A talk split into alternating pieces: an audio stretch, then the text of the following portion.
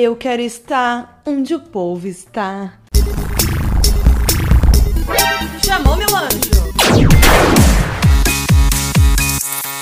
Olá, internet! Finalmente estreou o tão aguardado live action de A Pequena Sereia, estrelando Halle Bailey. Gente, eu tava muito ansiosa, porque esse é um dos meus filmes favoritos da Disney de animação, depois de Aladdin, né, que é o meu preferido e tava muito ansiosa para Pequena Sereia. O filme chegou nos cinemas no dia 25 de maio e, né, vamos só relembrar assim a sinopse, que conta a história de Ariel, a princesa sereia de Atlântica, que sonha em conhecer o mundo dos humanos. Aí o seu pai, o Tritão, o rei dos mares, abomina essa ideia porque acredita que todos os humanos são bárbaros. Então, Ariel salva o príncipe humano Eric de um naufrágio e se apaixona por ele fazendo um pacto com a Úrsula, a bruxa do mar, para virar humana e buscar os seus sonhos. É um filme lindo, com muitas camadas, né? E o live action fez jus ao original e adiciona muitos elementos, né? A mais, assim. Tem coisas diferentes que eu vou trazer aqui nesse vídeo. Tem algumas mudanças, umas pro bem, umas que eu achei que, poxa,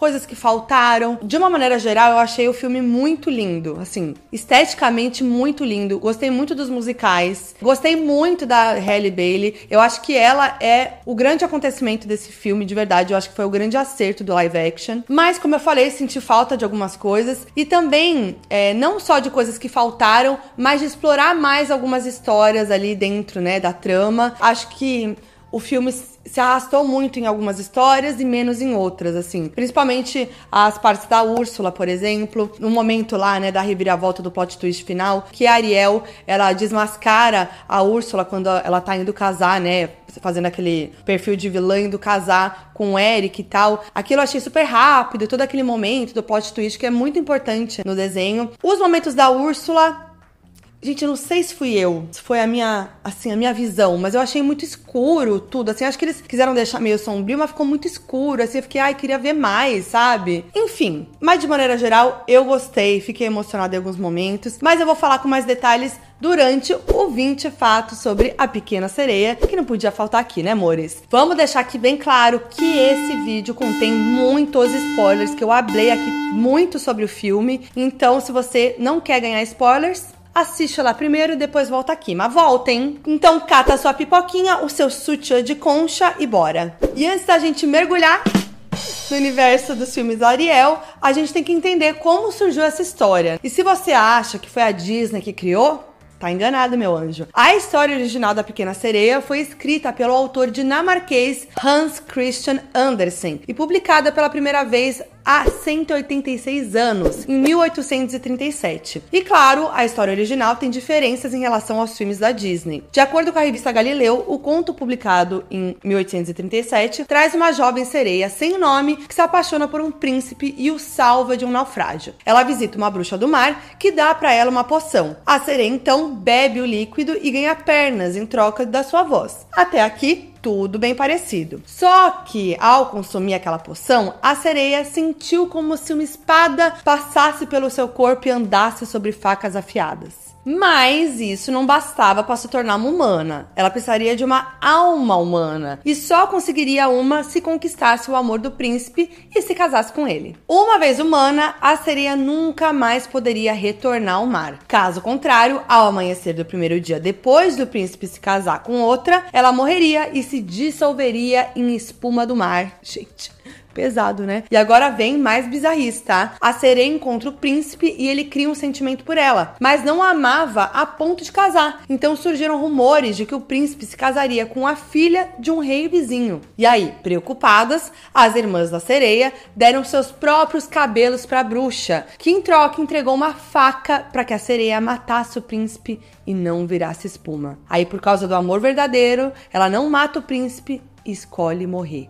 Gente, imagina uma história dessa num filme da Disney? Imagina, né, gente? Não tem como. Por isso que mudaram tudo. Mudaram tudo, não, né? Mudaram a vibe. Mas o bafo é a história do autor que inspirou o conto. Ainda segundo a revista Galileu, Hans, o autor, queria ser ator e aos 14 anos se mudou para a capital da Dinamarca, Copenhague, e conseguiu um emprego no Teatro Real Dinamarquês, porque tinha uma voz de soprano, aquela voz mais aguda, né? Óbvio que é assim, né? Ele tinha 14 anos, então a voz ainda era aguda, mas logo começou a mudar com a puberdade. E quando isso aconteceu, a sua carreira nos palcos acabou. E aqui a gente já vê o quê? Uma semelhança. Da onde vem a inspiração da voz da sereia, que é arrancada pela bruxa? Olha só, é muito legal saber disso, né? E aí, com isso, Hans se encontrou na literatura e escreveu vários contos icônicos. Além de A Pequena Sereia, ele também é responsável por histórias como a do Patinho Feio e da Polegarzinha. Só que tem mais bafo nessa história, amores. De acordo com biógrafos, Hans era bissexual e o grande amor da sua vida foi um homem, um amigo chamado Edvard Collin. Mas Edvard estava prestes a se casar com uma mulher e quando Hans ficou sabendo, escreveu cartas de amor se declarando. E Hans escreveu a Pequena Sereia e enviou para Edvard, usando algumas das mesmas palavras que usou nas cartas de amor. Olha que lindo. Mas não rolou. Eles não ficaram juntos, assim como na história original de A Pequena Sereia, em que a sereia não tem o seu amor correspondido pelo príncipe. Gente, tudo faz mais sentido depois da gente saber essa história, né? Eu amei demais. E o legado de Hans foi homenageado no live action, tá? Logo no início do filme aparece uma frase dele: Mais uma sereia não tem lágrimas e, portanto, ela sofre muito mais. Essa frase é muito linda. E a história se tornou tão icônica que em Copenhague, na Dinamarca, existe uma estátua em homenagem à sereia. Olha que linda. A estátua, que fica numa rocha no mar, foi erguida em 1913, mede 125 centímetros, pesa 180 quilos e se consagra como o monumento mais visitado de Copenhague. Agora, preparados para explodir a cabeça? Olha essa curiosidade muito doida. O nome do artista que esculpiu a estátua é como? Edvard. Sim, o mesmo nome do amigo de Hans, o autor da história, porque ele era apaixonado. Gente, a vida, ela é doida. E ele nem imagina, né, na real, porque foi depois. Gente, ele nem imagina. Morreu antes de saber que o Edvard fez a estátua, no negócio inspirado no Edvard. Fica aí. E baseado em todo esse contexto, em 1989, a Disney lançou uma das animações mais icônicas de todos os tempos, a Pequena Sereia. Essa não foi a primeira adaptação do conto, né? Mas, obviamente, é a mais famosa. E a ideia surgiu da forma mais simples que podia ser. Na época em que a Pequena Sereia começou a ser produzido, por volta de 85, a Disney estava vivendo um momento de transição. Eles já tinham revolucionado o cinema com os longas de animação, né? Que vieram ali entre 1937 e 67, como Branca de Neve, Dumbo, Pinóquio, Cinderela, 101 Dálmatas e tudo mais. Mas a partir da metade dos anos 60, duas coisas aconteceram. A morte morte de Walt Disney e a Guerra do Vietnã. Esses dois acontecimentos foram bem marcantes, né? E os estúdios Disney entraram em queda, com animações que não rendiam mais lucros, como Caldeirão Mágico, Bernardo e Bianca, O Cão e a Raposa e tudo mais. Foi por isso que, por volta de 85, um dos membros do estúdio reuniu roteiristas e diretores e deu uma missão: encontrar novas ideias para filmes de animação. Te vira! Então, Ron Clements, um dos cineastas que foi convocado pela Disney para essa missão, entrou numa livraria, achou um livro de contos de fadas e se deparou com ela, a Pequena Sereia. Ele logo pensou que daria um ótimo filme de animação e escreveu um primeiro tratamento do roteiro, mudando algumas coisas ali na história, né? Afinal de contas, a original é bem intensa, bem pesada, sombria, como eu falei. E quando ele apresentou a ideia para os estúdios, ela foi barrada. Isso porque na época a Disney estava trabalhando em outro filme de sereia, a sequência de Splash, Uma Sereia em Minha Vida. Aí beleza, passou uns dias, ligaram de volta pro Ron falando que, na verdade, eles curtiram a ideia e iam produzir. Detalhe que a sequência de Splash nunca aconteceu, então, assim, pode ser que a Pequena Sereia tenha interferido um pouco. E eu amo essas histórias de efeito borboleta, né? Talvez se o Ron lá, o Ron, não tivesse entrado naquela livraria, a gente não teria a Pequena Sereia como a gente conhece hoje. Que loucura, né? E o legal é que a Pequena Sereia foi o filme que iniciou uma nova era nos estúdios Disney, conhecido como O Renascimento, porque foi um comeback das animações icônicas que rendiam boas bilheterias, né? Houve linha do tempo das animações da Disney?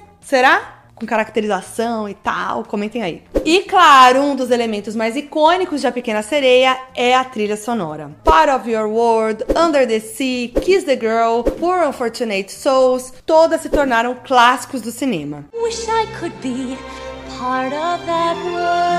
E aqui, mais uma vez, a história da Pequena Sereia cruza com o movimento LGBTQIA+. Além do autor original da história, Hans é bissexual, um dos produtores do filme, chefe do departamento de música, Howard Ashman, era gay. E olha que ganho ter Howard ali na equipe. Foi ele que trouxe a referência da drag queen Divine pro design da Úrsula, a vilã da Pequena Sereia. Sim, gente, Úrsula foi inspirada numa drag queen. Divine foi uma drag icônica na cena underground americana, principalmente no cinema. E aí, quando Howard se juntou à produção de A Pequena Sereia, já existiam uns rascunhos ali do que seria a Úrsula na animação, mas eram bem diferentes do que a gente conhece hoje, né? Era assim, uma coisa bem macabra, inclusive. Se bem que quando eu era pequena eu achava a Úrsula bem macabra também, né? Mas enfim, Howard percebeu que ela já tinha uma similaridade com a drag Divine, né, de quem ele era muito fã. Foi então que eles resolveram assumir essa inspiração e Howard usou a drag como referência para a personalidade e jeito da Úrsula, além da aparência, né? E é isso, gente, no live action o processo de make da Úrsula é totalmente drag, com sobrancelhas bem arqueadas, um côncavo gigante, contorno e tudo mais. Bom, infelizmente a Divine faleceu um ano antes do lançamento da Pequena Sereia e não viu a homenagem. Ah, inclusive tem um documentário sobre Howard chamado Howard Sons de um Gênio. Tá disponível no Disney Plus. E aproveitando que a gente citou trilha sonora, rolaram mudanças em algumas músicas para a nova versão da Pequena Sereia. Isso porque, segundo Alan Menken, que trabalhou nas músicas da animação e retornou pro live action, o mundo mudou desde que a animação foi lançada, né? Em entrevista ele disse que pediram para Lin-Manuel Miranda, compositor responsável pela trilha do live action e icônico também, responsável por Hamilton e vários outros filmes icônicos, para ele fazer alguns pequenos ajustes na letra original de Kiss the Girl, porque é importante lembrar que a cultura e as sensibilidades mudaram nos últimos 34 anos e é vital que eles sejam respeitosos com essas mudanças, nas palavras dele. Kiss the Girl, ou Beija a Moça, é uma música cantada por Sebastião quando Ariel e Eric estão num passeio de barco. No caso, quando fez o pacto com a Úrsula para virar humana, Ariel concordou que deveria beijar Eric até o pôr do sol do terceiro dia para se tornar humana para sempre. Caso contrário, ela voltaria a ser sereia e pertenceria à Úrsula. Por isso, Sebastião, Linguado e Sabidão e outros seres ali, né, criam todo um clima durante o passeio de barco de Ariel e Eric para que ele beije ela. Só que no live action tem uma diferença bem importante. Úrsula lança um feitiço para Ariel para ela não se lembrar de que tem que beijar o Eric, algo que não acontece no desenho. Ou seja, no live action, o papel de Sebastião de fazer com que Eric beije Ariel é ainda mais fundamental, já que nem a própria se lembra de que tem que fazer isso. Só que assim, nesse contexto, fazer com que Eric beije Ariel é algo que pode soar meio estranho ali. Meio que obrigar que alguém beije outra pessoa. Dá mais problemática, né? Um homem como uma mulher e tudo mais. Acho que esse também foi um dos fatores que fez com que a produção mudasse a letra. Porque no live action, Ariel não tá determinada a beijar Eric como no desenho. A letra original diz: Talvez ela também queira você. Só tem um jeito de perguntar a ela. Não precisa de uma palavra, nem uma única palavra. Vá em frente e beija a garota. Not a single word. Go on and kiss the girl. Já a nova versão diz: possivelmente ela também queira você. Use suas palavras, garoto, e pergunte a ela. Se for a hora certa e a hora for esta noite, vá em frente e beije a garota. Dá pra perceber que na nova versão, né, Sebastião incentiva a Eric a buscar o consentimento de Ariel, em vez de apenas beijar ela sem mais nem menos. Muito importante essa mudança, né? Outros tempos. Outra diferença também rola em Poor Unfortunate Souls, música que a Úrsula canta para Ariel. Na animação, existem mais versos cantados por Úrsula em que ela diz que o homem abomina tagarelas, garota caladinha ele adora, entre outras coisas, né? Que são argumentos que Úrsula usa para convencer Ariel em dar sua voz tóxica, né, amores? Tagarelas, garota caladinha ele adora. No live action, esses versos foram cortados. E na dublagem em português, a gente teve também uma mudança na música Part of Your World, no caso, Parte do Seu Mundo. Na versão de 1989, a música dublada tinha um trecho que dizia: Eu não sei bem como explicar que alguma coisa vai começar, só sei dizer que a você vou pertencer. Vou pertencer. Na nova versão, o trecho foi alterado para: Eu não sei como explicar que alguma coisa vai começar, só sei dizer que eu vou viver fora do mar. Mantendo a tradução original do inglês. Uma pequena sereia dos novos tempos, empoderada, maravilhoso, muito necessário. Falando nessa cena do barco, as fofoqueiras da internet já notaram uma possível referência no momento dessa cena. Na animação, Eric tenta descobrir o nome da Ariel enquanto eles passeiam de barco. Ela não tem voz, então não consegue falar para ele, né? Então o Eric tenta adivinhar. Ele chuta vários nomes: Mildred, Diana, Rachel, até que o Sebastião sussurra que o nome dela é Ariel. E o Eric, sem entender muito, chuta e acerta. Já no live action é um pouco diferente. Eric e Ariel estão no barco observando as estrelas e ele aponta e diz que aquela é a constelação de Ares. Inclusive, eu adorei essa ceninha, essa mudança. Beleza, depois, quando ele tenta adivinhar o nome dela, ele cita vários nomes, mas Ariel aponta para a constelação de Ares e usa como referência para explicar que o nome dela é Ariel. Só que antes disso, Eric também tenta adivinhar o nome de Ariel e aí ele chuta Diana, nome que ele também chuta no desenho e que também é o nome da princesa Diana, mãe de Harry e William. Onde eu quero chegar? Calma, segura. O que, que acontece? Depois ele chuta Catherine, que é o nome de quem? Kate Middleton. E Ariel faz uma cara de desgosto, mostrando que esse não é o nome dela. Aí o povo tá achando que essa reação da Ariel foi uma alfinetada em Kate. Vamos lembrar, né, que Kate e William sempre adotaram uma posição mais conservadora, enquanto Harry e Meghan Markle são mais transgressores ali, né? Para começar pelo fato de que Meghan é negra, algo que gerou uma polêmica racista desde o início, né? O príncipe se casar com uma mulher negra, blá blá blá. Sem contar aquele bafo do racismo que Meghan revelou na entrevista da Oprah, né? Tem vídeo no canal, inclusive contando todos os detalhes desse, desse assunto aí. Então, dado esse contexto, e pensando que Ariel é negra no live action e Eric é branco, alguns estão interpretando como um sutil shade. Tudo príncipe e princesa, entendeu? O que, que vocês acharam? Eu achei que faz sentido. Inclusive, inicialmente, outro ator foi cotado para interpretar o príncipe Eric. Sabe quem? Ele mesmo, Harry Styles. Quando o casting começou a ser escolhido, rolaram boatos de que Harry poderia viver Eric, mas a notícia só foi confirmada em abril desse ano pelo próprio diretor do filme. Ele disse que chegou a encontrar Harry para discutir sua possível participação no filme, mas Harry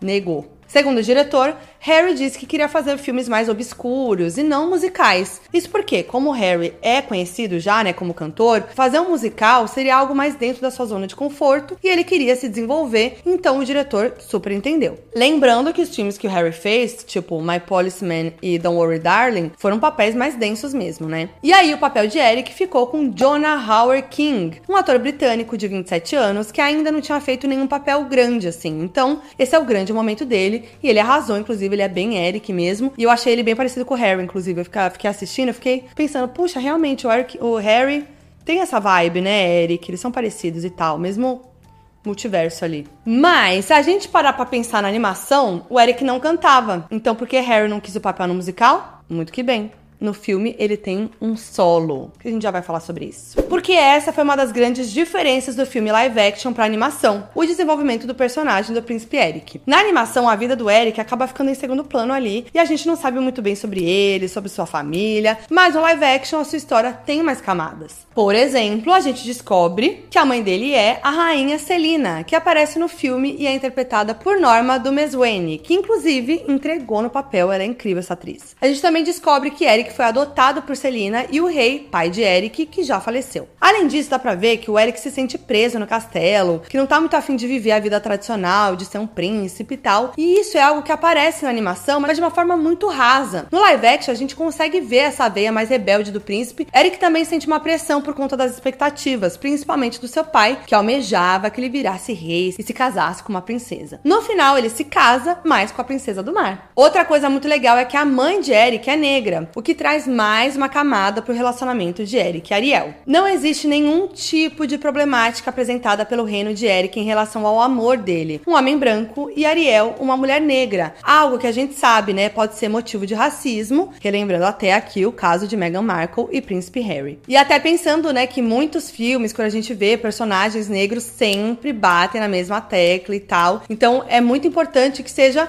um filme como todos os outros de princesa que não entrem nessas problemáticas e que tenham mais personagens negros, né? E sim, como eu disse, Eric solta a voz no live action numa música solo, algo que não acontece na animação. A música se chama Uncharted Waters, ou No Fundo dessas Águas, na versão brasileira, e fala sobre a vontade de Eric de procurar Ariel, a garota que o salvou de se afogar do naufrágio, que até então ele não sabia quem era. Esse momento, para mim, me dá um negocinho aqui, porque eu achei meio cafoninha, não vou mentir. Eu achei, de repente, virou um clipe musical. Parecia que era o clipe do Eric. De repente ele tava no barco, de repente ele tava na montanha e tudo mais. É, eu gosto quando é uma coisa mais natural, ali ele tá onde ele tá, canta e segue a vida. Lembrou Zac Efron High School Musical. Gente, lembrou muito Zac Efron High School Musical na montanha. Bad on It. Caraca, muito. Eu, inclusive, pensei nisso assistindo o filme. Totalmente. E, gente, a Halle tá tão perfeita no papel de Ariel. Ai, sério, perfeita. Ela tem o mesmo jeitinho doce, curioso da princesa, fora a voz maravilhosa, né? Pra mim, como eu falei, é o grande acerto do filme. Mas antes dela, outros nomes surgiram, né? Lindsay Lohan deu a entender que adoraria fazer o papel. Em 2017, ela fez um post no Instagram com uma foto dela ao lado da Ariel com a legenda The Little Mermaid. E o live action começou a ser pensado em 2016. Uma pessoa que os fãs pediram muito para interpretar a Ariel foi a Ariana Grande. E eu acho que ela entregaria tudo, né? Mas tá aí, né, focada em Wicked agora. Bom, rolou um rumor de que a Zendaya poderia fazer o papel, mas ela mesma confirmou que eram apenas rumores. Então, em julho de 2019, Halle foi anunciada para o papel. E como ela foi escolhida? Simplesmente o diretor do filme, Rob Marshall, assistiu a performance de Chloe Halle no Grammy de 2019 e percebeu que Halle tinha uma voz angelical. All I can do is wait. Segundo o diretor em entrevista, não existia uma intenção prévia de trazer uma mulher negra pro papel. Tipo assim, não era um requisito. Eles estavam buscando alguma atriz, independente de qualquer coisa, de qualquer estereótipo, que pudesse interpretar a Ariel. Então ele chamou Halle pro teste. Detalhe que ela foi a primeira que fez o teste. E aí ele contou em entrevista que tinha algo de outro mundo sobre Halle. Inclusive, quando ela cantou Part of Your World no teste, ele chorou, porque ela estava muito conectada com a música. Love E a Halle também contou sobre os bastidores desse teste. Em entrevista a Tina Knowles, sim, mãe de Queen Bee, Halle contou que ficou em choque quando convidaram ela pro teste, porque ela nunca tinha se visto na figura da Ariel. Ela até contou que um dia estava ensaiando pro teste com seu pai e começou a ficar muito nervosa e soluçar de chorar, porque nem acreditava que estava prestes a realmente fazer esse teste. Ela entrou na sala do teste e eles deixaram ela escolher se queria atuar ou cantar primeiro. E aí ela começou a cantar, que né, era a sua zona de conforto. Então ela fechou os olhos e cantou. Quando ela abriu os olhos, todos estavam chorando e ela pensou: Será que eu fiz algo de errado? mas então ela percebeu que eram lágrimas de alegria, óbvio. Harry disse que tá muito grata por poder reinventar Ariel e mostrar para outras crianças negras que elas também podem ser sereias, que podem ser mágicas, míticas, princesas, né? E todas essas coisas maravilhosas. Inclusive, Halle, a gente pode dizer que interpreta a primeira princesa negra de live action desse novo cenário de live action, né? A gente já teve no passado a Brandy interpretando a Cinderela, mas foram outros tempos, era um filme mais ali alternativo e tal. Então, assim, no mainstream, nessa nova leva de live actions, é a primeira princesa negra. Inclusive, foi muito lindo, né? Quando ela foi anunciada e tal, a gente viu a comoção, vários vídeos de criancinhas negras, né, reagindo à notícia, à, à Halle. Então, foi muito lindo ver isso, né? E ver agora com o filme estreando. E Halle contou em entrevista como foram os bastidores de quando ela recebeu a notícia de que tinha passado no teste. Imagina isso, né? Ela disse que foi no aniversário da irmã dela no dia anterior. Aí ficou no ar qual irmã era, né? Se era a Chloe ou a Ski. Eles comemoraram o aniversário meio que numa viagem, parece, no Airbnb. E aí ela tava voltando para casa quando o telefone tocou. Mas a Halle não ia atender porque era um número desconhecido. E aí foi quando o irmão mais novo dela, o Branson, insistiu para ela atender o telefone e aí ela atendeu. E sabe como o diretor contou pra Halle que ela tinha passado no teste? Olha que legal. Quando ela atendeu, ele simplesmente disse: Alô?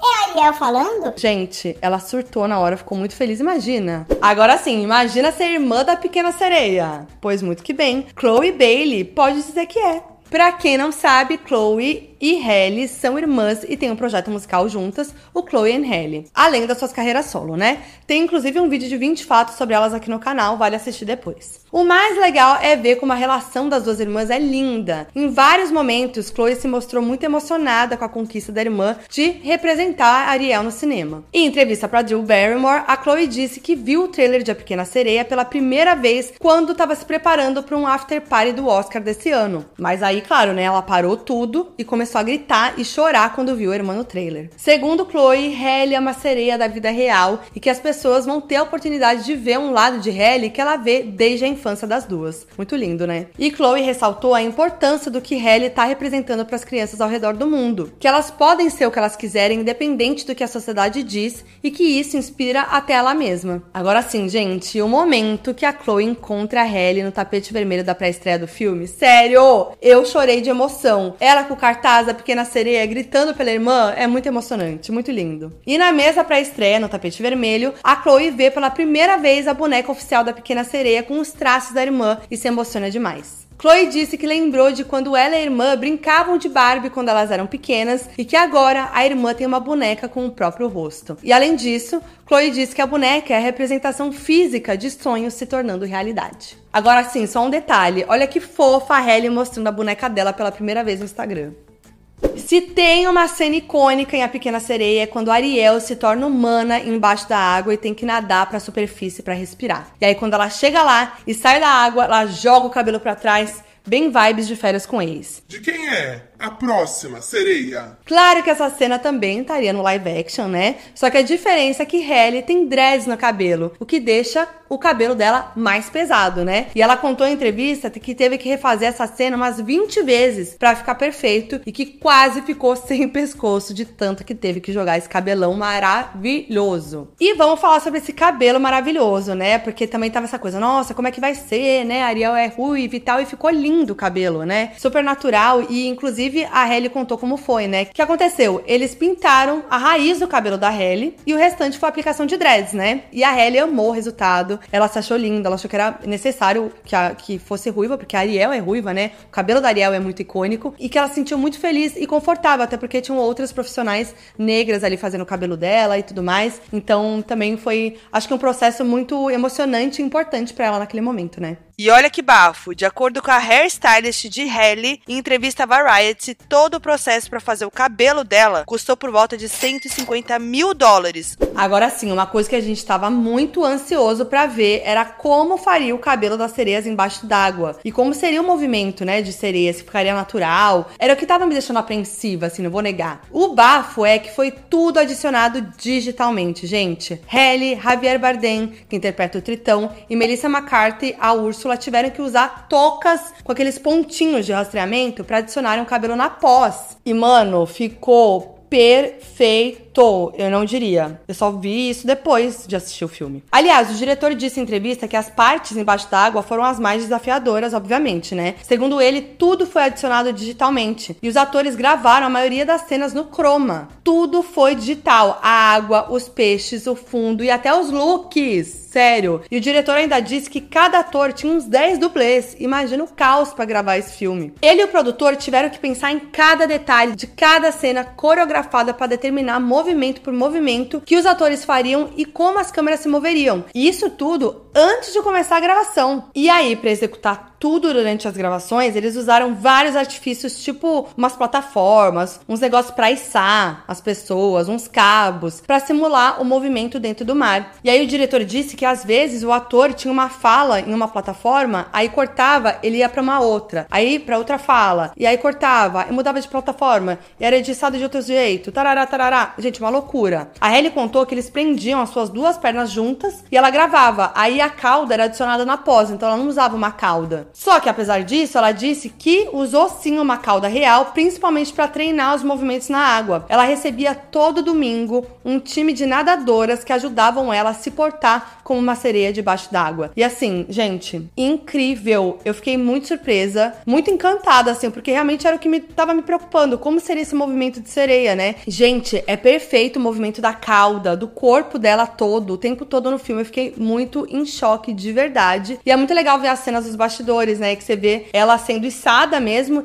Ela tá flutuando, né, no ar, assim, com os cabos e tudo mais. E mexendo a perna e falando. É muito talento, né? Muito talento, muito treino. Meu Deus do céu. E uma das coisas mais legais dos bastidores é como foi feito todo o desenvolvimento da Úrsula. Ela, como uma boa mulher polvo, tem oito tentáculos. E aí, segundo o diretor, nos ensaios, eles chamaram oito dançarinos e cada um interpretava um tentáculo. Gente, eu achei isso auge. Eles começavam no chão para que a Melissa tivesse noção do espaço que ela teria e que os tentáculos teriam. Aí depois, os oito tentáculos, no caso dos dançarinos, foram erguidos para ensaiar as cenas em que os tentáculos se movimentavam. Então, sim, gente, eles coreografaram os tentáculos usando pessoas para depois, na posse, colocar os tentáculos reais. Mano, Gente, explodiu minha cabeça. A Melissa contou que na gravação existiam plataformas diferentes pra cada movimento que ela fazia, como eu contei, né? Então, se a cena era flutuando na água, era um tipo. Se era mergulhando, era outro. E, mesmo ela estando lá na gravação, quando ela viu o filme pronto, ela ficou muito chocada. Porque tanta coisa aconteceu na pós que ela quase nem entendia o que ela tava vendo, assim, né? Eu achei essa história incrível e isso deixa o filme ainda mais rico, ainda mais incrível, ainda se dá ainda mais valor, você não acha? Vocês não acham? Sei lá, eu achei incrível. E a gente sabe que não só os personagens meio humanos brilham no filme, né? Os animais, amigos de Ariel, também são um grande destaque, eu amo demais. Aquafina e Jacob Tremblay, maravilhosos, interpretam Sabidão e Linguado e eles contaram um pouco dos bastidores dos personagens. Em entrevista para Omelete, eles contaram que os dubladores gravaram as cenas juntos, não cada um na sua cabine como geralmente é feito, sabe? E isso foi essencial para a química dos atores. Uma parte, né? Porque acho que teve uma outra parte que eles gravaram em estúdio. Inclusive, a própria Halle estava junto nesse processo e conseguiu ler as falas da Ariel para eles enquanto eles gravavam a dublagem. E eles também contaram que usaram fantoches na hora que a Halle estava fazendo as cenas dela com as falas dos personagens animais, para dar uma ambientada ali, não ficar muito estranho, né? Mas não eram eles que que faziam os fantoches, né? Era a produção. David Diggs, que faz o Sebastião, até disse que parecia que eles estavam fazendo um trabalho de teatro comunitário de tão orgânico que foi. E nem parecia que era uma grande produção da Disney. E ele também disse que foi chocante viver a pré-estreia do filme, porque eram grandes eventos, ruas fechadas, muita gente, sendo que ele só gravou umas falas e foi isso, né? Aí quando ele viu o filme na tela do cinema, ele percebeu a magnitude de tudo. Em uma coletiva de imprensa, a Halle lembrou que a cena que mais gostou de gravar foi a cena em que ela salva o príncipe Eric de se afogar no naufrágio. Ai, acho que minha preferida é a, é a música. Part of Your World. É muito lindo. Bom, essa cena foi gravada na água mesmo, até porque a gente vê a Ariel na superfície, lutando pra segurar Eric pra fora da água para que ele possa respirar, né? Segundo Halle, Jonah, que interpreta Eric, é bem mais alto do que ela. Ele tem 187 e ela 157. Então, na cena que ela tinha que segurar ele, claro que rolou uma dificuldade ali, né? O pior, amores, é que ele tava usando umas botas pesadas que faziam ele afundar ainda mais, deixando tudo mais difícil e mais natural, né? Fora que, segundo Halle, Jonah ficava pisando no pé dela toda hora. Aí ela perguntou pro diretor se Jonah podia tirar as botas, já que elas nem estavam aparecendo, mas o diretor não deixou, porque, como mostra a cena, o Eric meio que tá quase morrendo na água, né? Então, o fato dele tá afundando mais até ajudou na veracidade de tudo. E a Halle amou gravar a cena porque achou tudo muito engraçado. Imagina a situação, gente. E como a gente já viu aqui, existem várias diferenças entre a animação e o live action, apesar de que o live action mantém a mesma magia do original. Além da música nova que o Eric canta, tem outras novas músicas. Uma cantada por Ariel quando ela se torna humana, mas só nos pensamentos dela porque ela não tem voz. E a outra é cantada por Sabidão. Ah, e Sabidão representa outra mudança. Na animação, um animal é uma gaivota, mas no live action é um ganso patola, que pode mergulhar na água e ter conversas com Ariel no mar. Na animação, Sabidão é macho, mas no filme é fêmea, dublada pela atriz Aquafina, que é maravilhosa, eu amei muito. Oh, hey! Didn't expect to find you here. E falando do que não tem no live action, mas tem no desenho, o cozinheiro Louis, que tenta cozinhar Sebastião quando ele chega no castelo, não tá. Assim como a música que ele canta. Pra mim, essa foi a grande perda do filme, gente. Sério, eu amava essa cena. Eu amo essa cena. Tinha que ter. Faltou muito pra mim, vocês não acham? Tipo, o diretor falou que a cena ficaria boba no live action, porque só funcionaria na animação. Ah, não vem com esse papo, não. Ficaria boba? Tem várias coisas bobas. Aí essa cena não vai ser? Dá pra fazer um negócio mais debochado, moderno. Ah, não gostei, hein? Não gostei. Eu amo o Sebastião. Será que não ia ficar pesado na vida real, cara? Matando o. Não sei. Ai, mas aí também já é. Nossa, aí tudo. Não vai dar. É. Não vai dar. É porque como a aparência do, do bicho é real, não sei se fica mais gráfico, sabe? Tipo, imagina a cozinha com um monte de peixe morto. Mas aí é só mudar. É, não. faz, faz uma coisa, tipo, só ele indo atrás do, do vibe. Sebastião. Ai, gente. Outra música que não tá é o primeiro número do filme de animação, Filhas do Tritão, cantada pelas irmãs de Ariel. Papai é o rei destes mares. No live action, a reunião das irmãs com o pai não é um musical, né? É um papo ali e tal, meio rapidão ali, meio, ah, bota aí só pra ter. Em Under the Sea, Ariel também canta junto com Sebastião, algo que não acontece na animação e eu gostei bastante da mudança. E uma das diferenças mais interessantes do filme pra animação é o final. Na animação, quando Úrsula é tomada pelo poder do tridente de Tritão, ela fica gigantesca e ataca Eric e Ariel. Mas, com o movimento do mar, um navio naufragado volta à superfície e, num ato heróico, Eric sobe no navio e usa um mastro como arma, espetando Úrsula e a matando. Então, ele salva Ariel. No live action, tudo isso também acontece. Mas a diferença é que quem sobe no navio e mata Úrsula é quem? Ariel. Então, amores, quem salva tudo no final é Ariel e não Eric. Beijo. E enquanto a animação tem 1 hora e 23 de duração, o live action tem mais de 2 horas. Esse tempinho a mais aí foi dedicado a explorar mais da história dos personagens. E claro que tem outras diferenças pontuais, né, em algumas cenas, mas eu acho que essas aqui são as principais, ou pelo menos as que me chamaram mais atenção. Então, né, vocês podem comentar aí outras diferenças que vocês notaram. E quem faz a voz da Pequena Sereia na animação foi a Jodie Benson, que inclusive conseguiu uma audição, porque já tinha trabalhado com Howard no musical, lembra que eu falei dele aqui? Muito que bem. A voz dela ficou eternizada como a voz oficial da Ariel até então. E você acha que ela ia ficar com ciúmes da personagem? Muito que pelo contrário, meu anjo.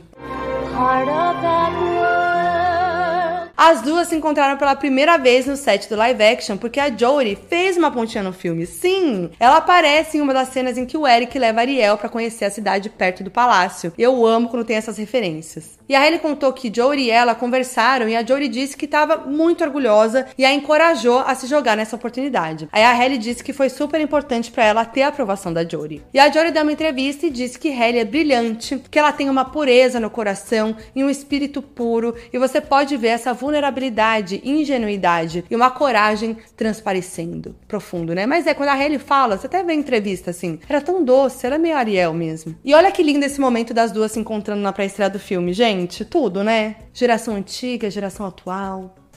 Mas e aí, hein? Uma sequência tá nos planos? Pra quem não sabe, a animação de A Pequena Sereia tem uma sequência e uma prequel, que é quando a história antecede o que a gente já viu no original. A sequência se chama Pequena Sereia 2, O Retorno pro Mar, e foi lançada em 2000. No filme, a protagonista é a Melody, filha de Ariel com o Eric. Ao contrário da mãe, que tinha o desejo de ser humana, Melody tem o desejo de se tornar sereia. Isso porque, no dia do seu aniversário de um ano, a irmã de Úrsula, Morgana, retorna para vingar a irmã que foi morta por Eric. Assim, ela diz que vai buscar a filha de Ariel onde for para executar sua vingança. Então Ariel esconde da filha toda a verdade sobre a sua família de sereias. Aí a menina ela tá querendo ser sereia, mas ela nem sabe que é sereia. Então o plot é meio que o mesmo do primeiro filme. A Melody vai até a Morgana, usa uma poção para se tornar sereia e por aí vai. Inclusive, Ariel é a única princesa que tem filhos. Já pararam pra pensar nisso? Já a prequel foi lançada em 2008 e mostra como a mãe de Ariel, Atena, foi morta por piratas, o que fez Tritão ficar traumatizado com humanos e banir a música do reino porque a mãe de Ariel amava a música e ele pegou trauma. Mas enfim, eu acho que essas duas histórias têm muito potencial. Imagina a filhinha da Ariel no live action. Ah, fofo. E o diretor do filme também acha. Em entrevista, ele disse que A Pequena Sereia é uma história clássica, que tem muitos personagens interessantes, então ele acha que seria legal explorar mais desse universo e que é sempre legal encontrar histórias dentro de histórias. Mas, ó, o diretor disse que tudo depende como o filme vai performar nas bilheterias e tudo mais. Aliás, né, eu tô gravando esse vídeo praticamente junto com a estreia, então eu ainda não sei como performar nas bilheterias, vamos ver. Ai, gente, é isso, né? O live action da Pequena Sereia é muito lindo, é muito marcante, icônico por muitos motivos, como eu disse aqui, né? E pra mim, um dos maiores motivos foi a escolha da Halle pro papel principal, vou reforçar isso mais uma vez. Ela brilha muito como Ariel, além de trazer uma representatividade muito necessária para as crianças negras de todo mundo, né, para todas as pessoas negras. É sobre isso, né, sobre reinventar histórias atemporais que foram eternizadas de forma pouco representativa, trazer novos ares, né? A Pequena Sereia é uma história que atravessa a maioria das crianças de todas as gerações, né? Mas é isso, gente, pensa aí. Fala aí uma pessoa preta na animação. É engraçado assim que eu não vi ninguém falando sobre isso, mas quando anunciaram uma atriz negra pra fazer Ariel, nossa, os racistas nem mediram esforço pra criticar, né? Foi chuva de dislike no trailer, xingamento nas redes sociais, toda aquela palhaçada. E assim, eu nem trouxe muito sobre essa problemática durante a pauta, porque a ideia aqui é enaltecer esse projeto, mas sabemos que muita gente ficou incomodada com a escolha da Halle e sabemos muito bem o porquê. Mas isso não é sobre você, sobre a sua memória afetiva da Ariel, sobre como você acha que ela deveria ser. É sobre uma nova geração de crianças que vão poder se enxergar nessas histórias. Isso, assim, é necessário. E a Hailey, ícone, maravilhosa, princesa da vida real, eu já tô ansiosa pra ver mais dela, tanto como atriz, como na música e em tudo que ela se propuser a fazer. Quero saber o que vocês acharam de todos esses fatos que eu trouxe aqui. Tragam mais curiosidades também, coisas que vocês notaram. Me conta o que vocês acharam do filme, vamos trocar aí comentários. Compartilha esse vídeo pra gerar, pra todo mundo que assistiu o filme, que ama a Pequena Sereia, ou que ainda não assistiu, precisa ver. Se você curtiu, deixa o seu like. E lembrando que esse conteúdo tá disponível no meu canal de YouTube e também no meu podcast, o em FBI, disponível gratuitamente em todas as plataformas de áudio. E tem conteúdo pop toda semana por aqui, então eu vejo vocês no próximo. É nóis!